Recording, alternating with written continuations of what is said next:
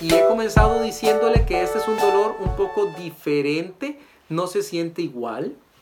Si bien afecta el físico y afecta las emociones también, tiene que ver mayormente con nuestra relación con Dios. ¿Cómo estamos nosotros con Dios? Quiero mostrarle tres perspectivas diferentes de este tipo de dolor. La primera a la que quiero llevarle es ¿cómo siente Dios? ¿Cómo siente Dios? ¿Es acaso que el Dios nuestro es un Dios frívolo? ¿Que está ausente de la capacidad de sentir? ¿Un Dios tal vez mecánico que simple y sencillamente este, mueve las cosas como que nosotros fuésemos robots o como que fuésemos marionetas que Él mueve a su antojo? ¿Cómo funciona Dios? ¿Se duele Dios? Bueno, veamos la palabra, que ella sea la que nos instruya. Vaya a Génesis 6, capítulo 6, versículo 6. Génesis 6, 6. Lo primero que veremos es dolor ante una raza humana perdida. Dolor ante una raza humana perdida. Y aquí quiero eh, detenerme un poquito en algunos conceptos, porque quiero que se lleve algunos conceptos teológicos hoy. No solo conceptos prácticos, que se lleve algunos teológicos también que van de la mano con el estudio. Dice la palabra del Señor. 6.6. Y se arrepintió Jehová de haber hecho hombre en la tierra y le dolió en su corazón. Ya hemos hablado antes acerca de este arrepentirse. Este arrepentirse no tiene que ver con que Dios lo hizo mal. Dios no fue el que lo hizo mal.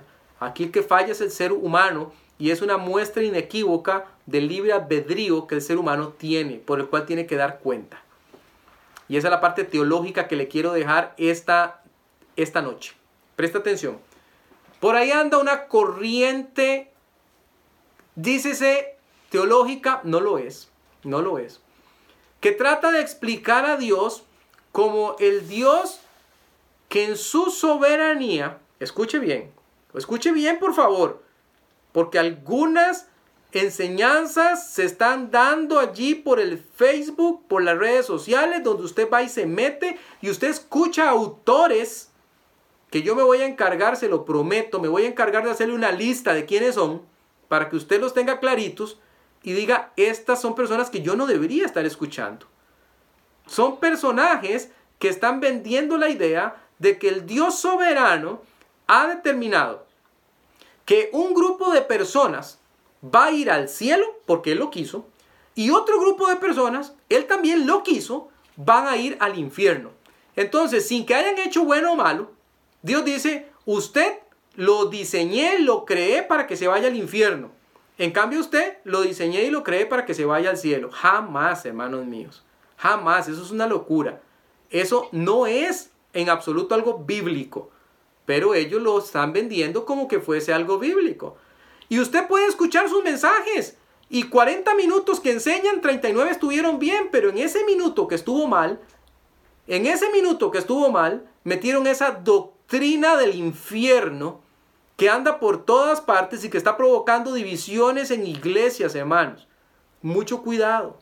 Mucho cuidado. Yo me voy a comprometer aquí con usted a pasarle la lista. Que usted los tenga a la mano. Y usted se va a asombrar tal vez de algunos de ellos. Y va a tener que decir, esas personas no las puedo escuchar más. No las puedo escuchar más. Desviaron su, desviaron su doctrina algunos de ellos.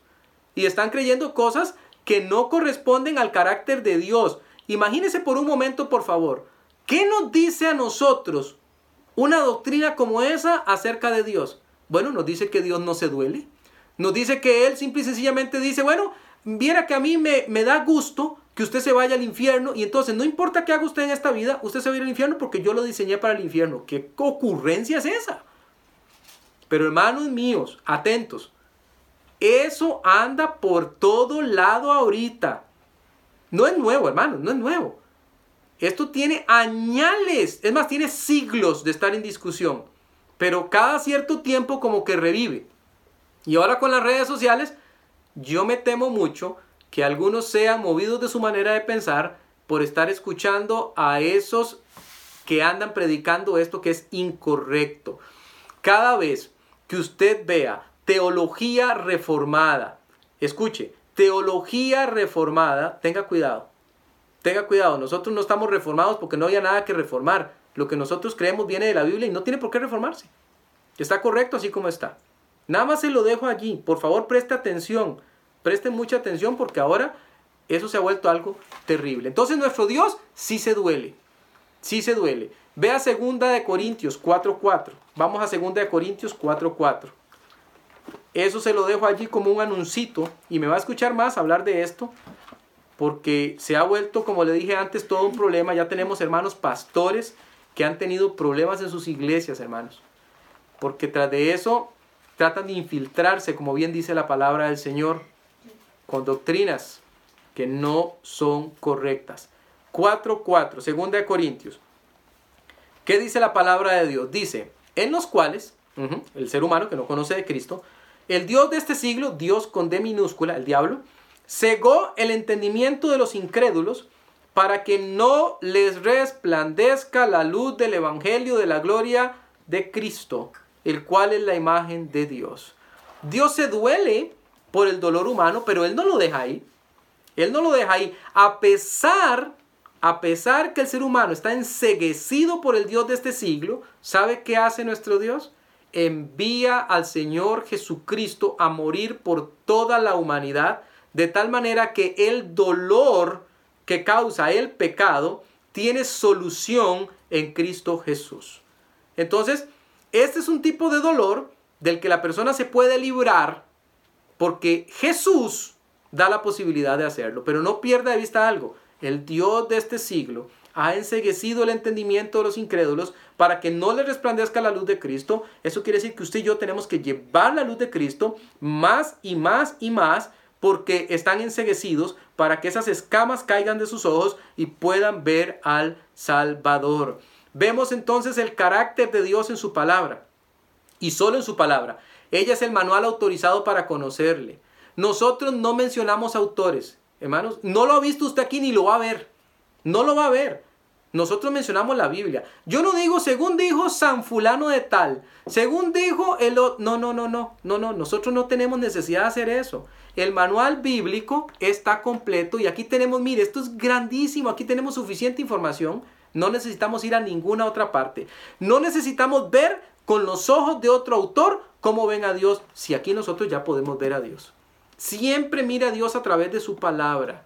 No vaya a otras fuentes y algunas de esas fuentes, fuentes sucias, fuentes que están viciadas y fuentes incorrectas. Aquí aprendemos del pecado humano.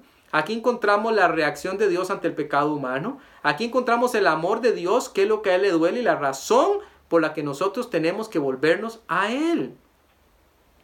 Deberíamos preguntarnos a estas alturas de esta enseñanza, ¿provoca, escuche, provoca el pecado el mismo dolor en mi corazón que el que provoca en el corazón de Dios? Es decir, ¿tiene la misma carga usted que tiene Dios por las personas que están enseguecidas y que van rumbo a la condenación? En una buena cantidad de ocasiones no es así. Como le decía antes, nosotros sí nos comportamos como cristianos frívolos. No meditamos. No meditamos. Mire, una persona sin Cristo, ya lo vamos a ver, sin Cristo está en la peor posición en la que puede estar alguien. Usted podrá decirme, qué dicha, mi familia tiene trabajo, mi familia tiene alimento, mi familia le está yendo bien, eh, todo el mundo está saludable. Están sin Cristo, no están bien. Porque el momento en que la muerte haga su aparición, esa persona que está sin Cristo va a una condenación segura. Tan segura es la salvación como es la condenación. Ese es el punto que trato de decirle. Mire 2 de Pedro 3.9. Apunte este versículo. Apúntelo especialmente para esos que puedan llegar a decirle a usted que ya hay algunos elegidos para ser salvos y otros no. Apunte esto. Porque este versículo dice otra cosa, totalmente diferente de la que ellos andan diciendo por ahí. La palabra de Dios, segunda de Pedro, capítulo 3, versículo 9, nos enseña el carácter de Dios. Dios se duele se duele por la persona que ha pecado y quiere salvarle. Y tanto quiere que aquí nos dice qué está haciendo. El Señor no retarda su promesa según algunos la tienen por tardanza, sino que es paciente. Tenemos un Dios paciente. Para con nosotros, escuche y subrayelo en su Biblia, no queriendo que ninguno, ningún ser humano, aquí no habla de nadie que está elegido o no está elegido, ninguno perezca, sino que subraye todos. Todos procedan al arrepentimiento. Todas las personas. Hermano mío, hermana mía. ¿Sabe cómo llegan a colarse muchas de esas falsas doctrinas en la mente de muchos cristianos? Se cuelan porque cuando llegan, llegan como eso que uno dice normalmente cuando dice son este, lobos vestidos con piel de oveja. Llegan vestidas así. Estos falsos maestros se visten de disque conocimiento, se visten disque de sabiduría. Le invitan a usted a hacer estudios súper profundos de la palabra del Señor. Le hacen creer a usted que usted es una eminencia, que está pensando cosas que nadie más había pensado. Le llenan la cabeza, se la explotan de orgullo, de envanecimiento, hasta que usted, si no tiene cuidado, está pensando como ellos y diciendo cosas que no son correctas. Vístase siempre de humildad y ponga siempre lo que escucha sobre la palabra del Señor. Que la palabra del Señor es fiel. Y si usted dice jamás, eso que me están diciendo, eso que escuché, jamás lo he escuchado en la iglesia. Son doctrinas de demonios. No pertenecen jamás. Imagínese usted lo que es decirle a una persona que el Dios tres veces santo no le puede interesar a usted. De hecho, yo le hice una pregunta una vez a alguien con este respecto. Yo le dije, si hay elegidos, ¿cómo sabe usted que usted es un elegido? Es el eterno problema que tienen muchas de las sectas. Solo van 144 mil al cielo. ¿Cómo sabe usted que es parte de esos? No lo puede saber. Es una tontera. No viene del Señor.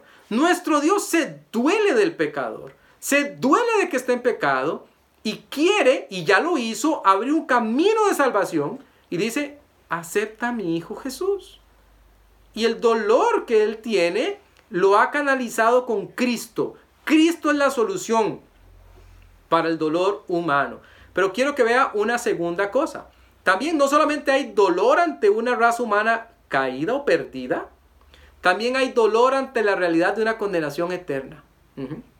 Otra vez, hay dolor ante la realidad de una condenación eterna. No estamos jugando aquí.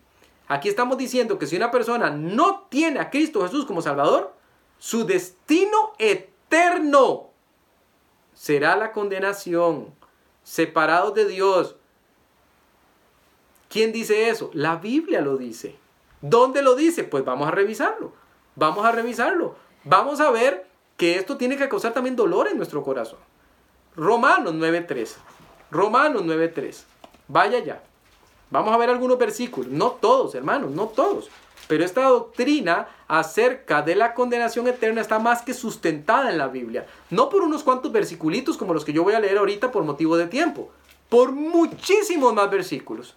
Romanos capítulo 9, versículo 3.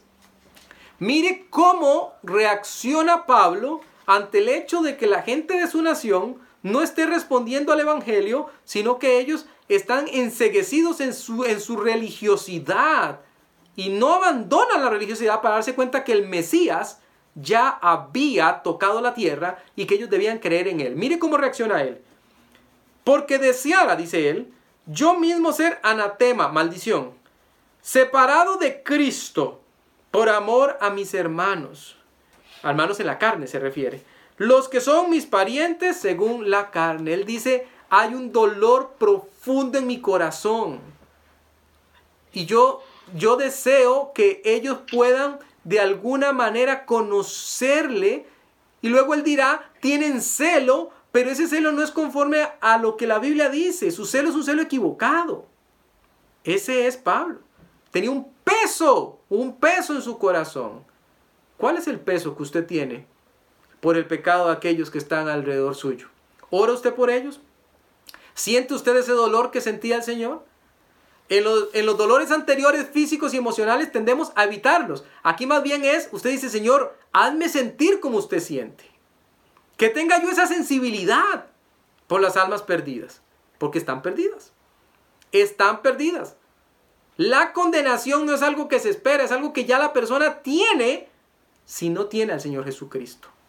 Ese es el problema. La gente dice, allá al final de los tiempos, Dios va a pesar en balanzas y va a ver que yo no fui tan malo. Y como yo no fui tan malo, entonces Él me va a conceder la entrada en la eternidad. De ninguna manera.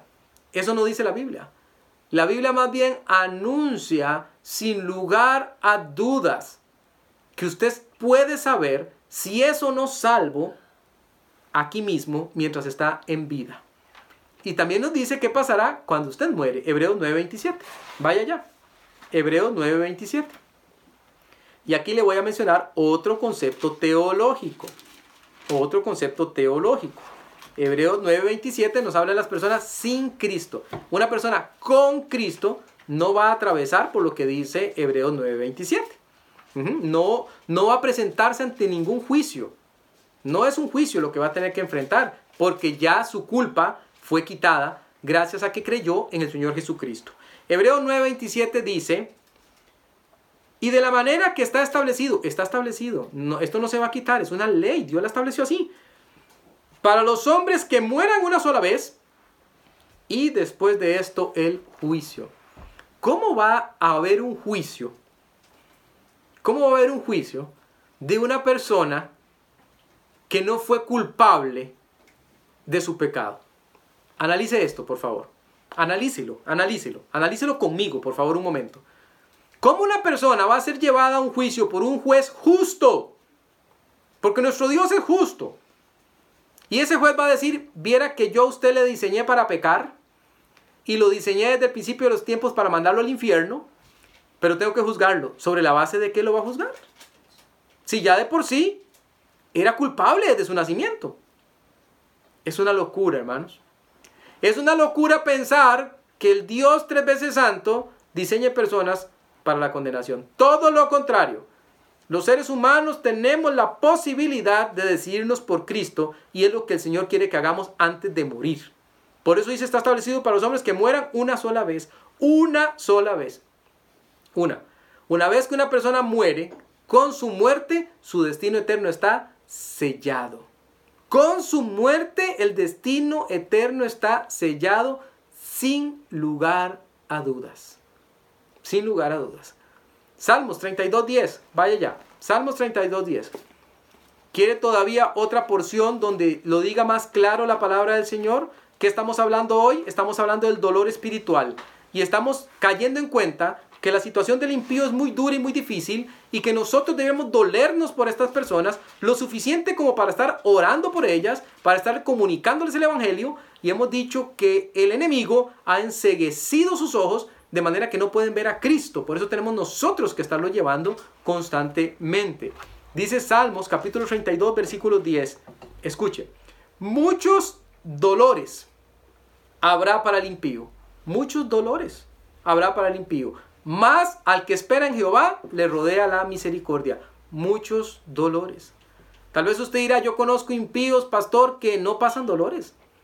Ellos están bien, tienen dinero, tienen fama, van donde les da la gana ir, hacen lo que les da la gana ir. Y yo no los veo que ellos tengan dolores. Cuidado con no analizar el plano completo. No pierda la imagen completa. Esas personas mueren sin Cristo, sus dolores no tienen comparación. No la tienen. Van a un lugar de fuego eterno. Escúcheme por favor, de fuego eterno. No es cualquier lugar. No es un lugar donde se experimenta solo la separación de Dios, es un lugar de castigo. No fue diseñado para los seres humanos. No fue diseñado para los seres humanos. Pero los seres humanos van a Él porque deciden no creer en el Señor Jesucristo. ¿Dónde lo dice, pastor? Según de Tesalonicenses 1, 8 al 9. Ahí lo dice. Más clarito. Miren, no hay una porción que yo haya encontrado en la Biblia donde lo diga más claro que segunda de Tesalonicenses 1, 8 al 9. No existe. No existe manera de equivocarse uno aquí, de que uno vaya a decir, bueno, tal vez no estamos entendiendo bien, tal vez el fuego del que está hablando no es literal. No hay forma alguna de que nosotros podamos perdernos en cuanto a esto. Segunda de Tesalonicenses, capítulo 1, los versículos 8 y 9. Usted puede leer todo el contexto que le va a ayudar más a comprender lo que aquí dice. Yo no puedo ahorita por el tiempo. Dice, Segunda de Tesalonicenses 1, 8 al 9. Dice así. En llama de fuego. Llama de fuego. Para dar retribución, pago. A los que no conocieron a Dios. No lo conocieron. Y dice cómo lo hubieran conocido si hubieran querido. Ni obedecen al Evangelio de nuestro Señor Jesucristo. Así era como lo hubieran conocido. Los cuales sufrirán pena, castigo, de eterna perdición, eterna, excluidos de la presencia del Señor y de la gloria de su poder. Yo no hay una porción que lo clarifique tanto como esa. Ahí está clarito, pero clarito, no hay forma de perderse.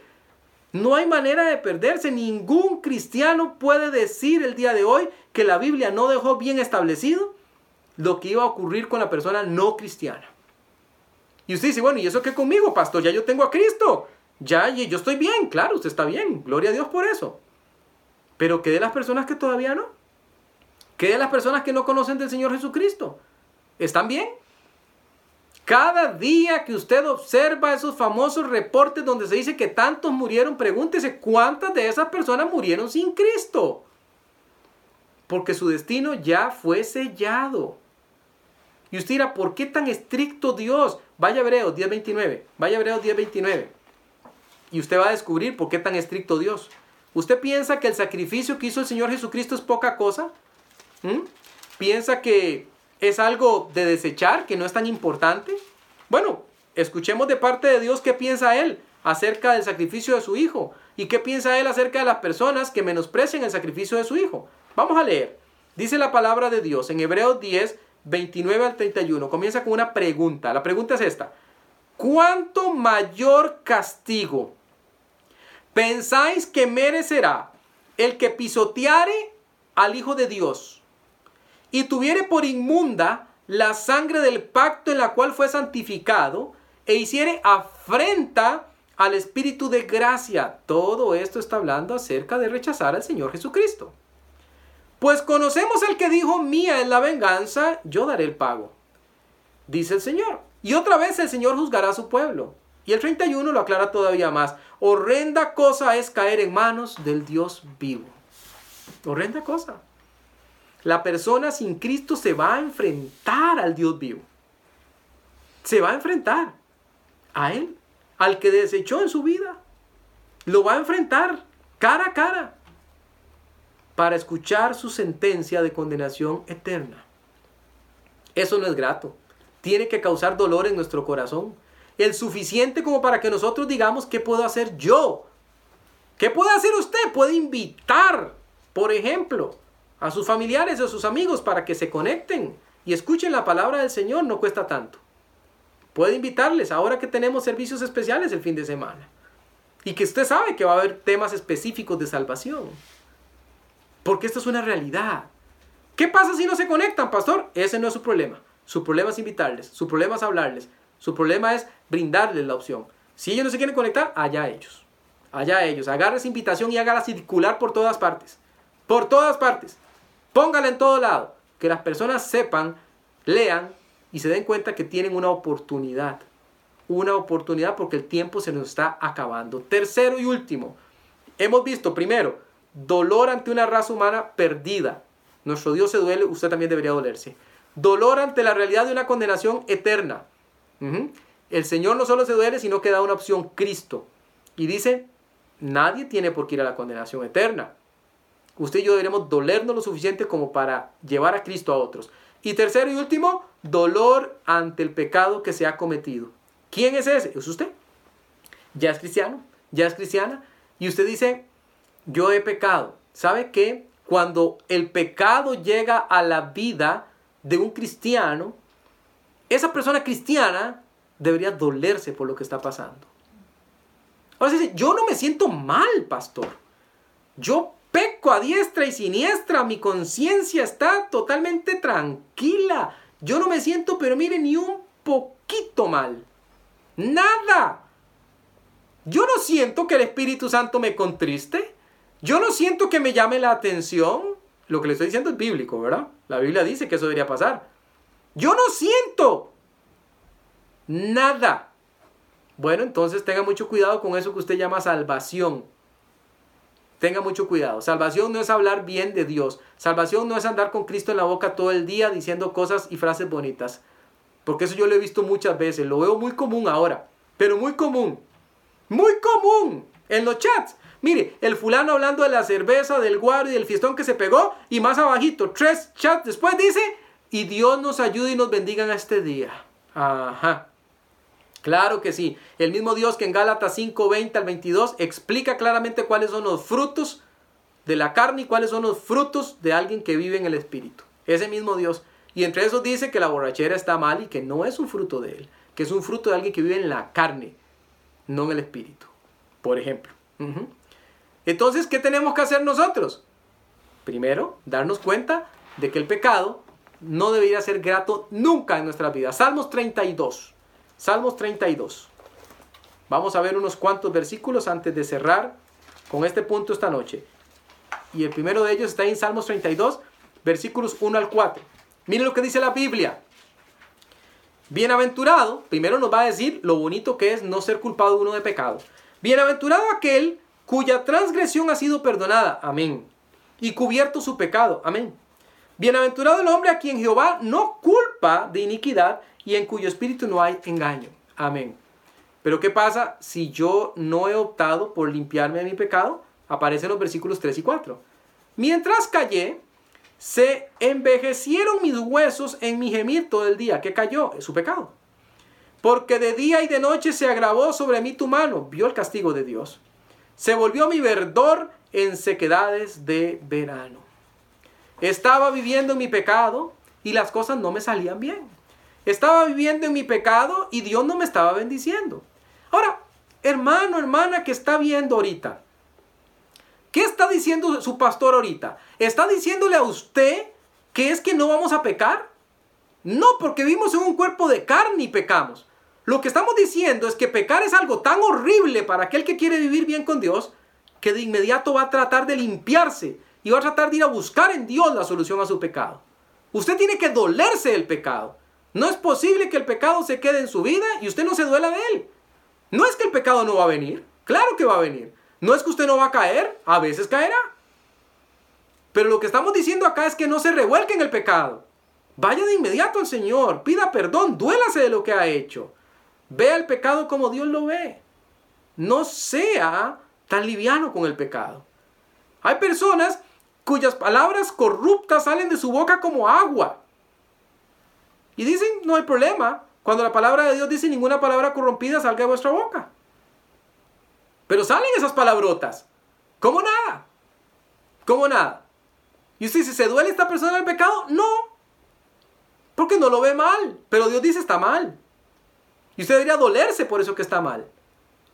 Por eso tantas veces dejamos de recibir las bendiciones del Señor, porque nuestra vida no está en comunión con Él, está destruida nuestra relación con Él por pecados como ese. Mire por favor 103.3. Ahora con Álvaro leímos 103, 1 y 2. Ahora vamos a leer el 3. Salmo 103, el versículo 3. Dice la palabra de Dios una promesa. Nos da a entender algo interesante. Nos dice, vea, dése cuenta de esta realidad en cuanto a Dios. Él es, nuestro Dios, quien perdona todas tus iniquidades. El que sana todas tus dolencias. Todas. El pecado hiere, el pecado trae dolor, el pecado inunda mi vida, pero el Señor dice, ¿qué pecado es? No te preocupes, te lo perdono.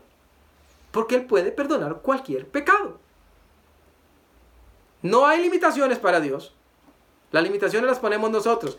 Proverbio 28:13, usted lo conoce.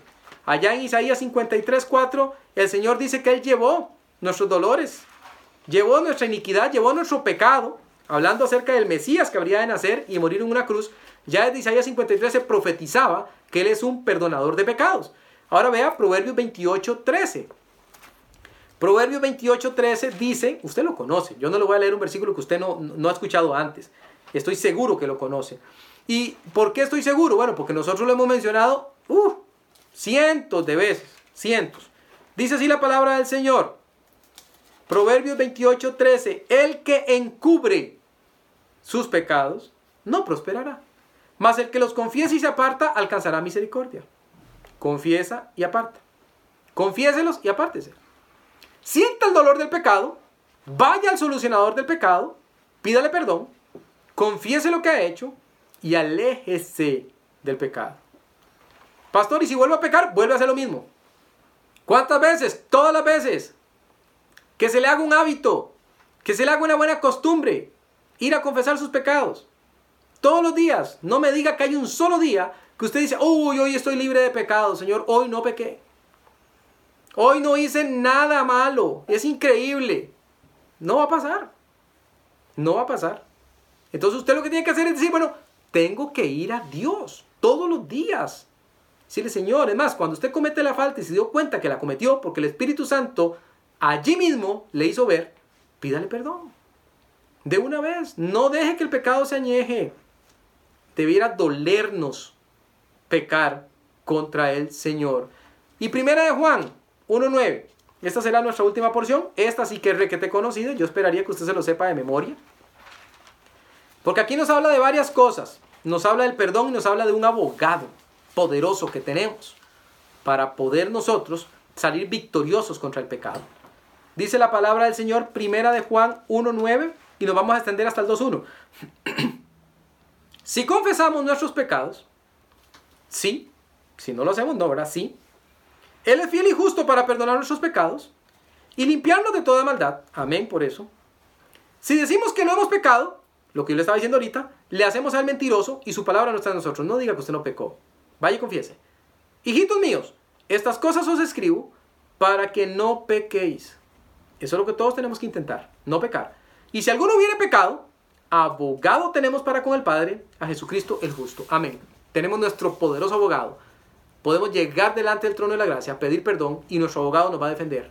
Va a presentar sus atestados, va a presentar su sangre que habla mejor que cualquier otra cosa acerca del perdón que nosotros vamos a recibir. ¿Se duele usted del pecado que comete? ¿Mm? Tal vez no, porque su corazón está endurecido. Tal vez no, porque su mente está total y absolutamente perdida. Usted está cauterizado. Tal vez. Hablaba con una persona esta semana acerca de estar bien o estar mal. Le pregunté, ¿cómo estás? Mal. ¿Eso no fue noticia? Bueno, ¿por qué estás mal? Está pasando esto, esto, esto, esto. ¿Cómo estás con Dios? Mal. Bueno, mal, mal con Dios es como un resultado. ¿Estoy mal con Dios? No puedo estar bien. No puedo estar bien. O sea, usted tiene la fórmula equivocada. La palabra de Dios dice, separados de mí nada podéis hacer. Nada podéis hacer. Entonces, dígame que usted está mal con Dios, ni me diga el resto. Ya yo sé cómo está el resto. No hace falta que me lo diga. Ya lo sé. Pastor, pero es que uno no le dan ganas de orar. Es que uno no le dan ganas de leer la Biblia. Uno no le dan ganas de buscar del Señor. Es tanto lo que está pasando, pues usted necesita superar toda esa desidia, toda esa situación que usted tiene en su corazón, toda esa majadería que el enemigo está tomando ventaja de ella y decir, de ninguna manera, voy a ir a buscar a Dios con o sin ganas. Con o sin ganas. Tengo que buscarle todos los días. Quiero un corazón sensible, Señor. Un corazón que se duela por las cosas que usted se duele. Un corazón que se duela por el pecado. Un corazón que se duela por la humanidad. Y no vivir tan tranquilo, tan egoísta, pensando que lo único que hay en esta vida es lo que corresponde a.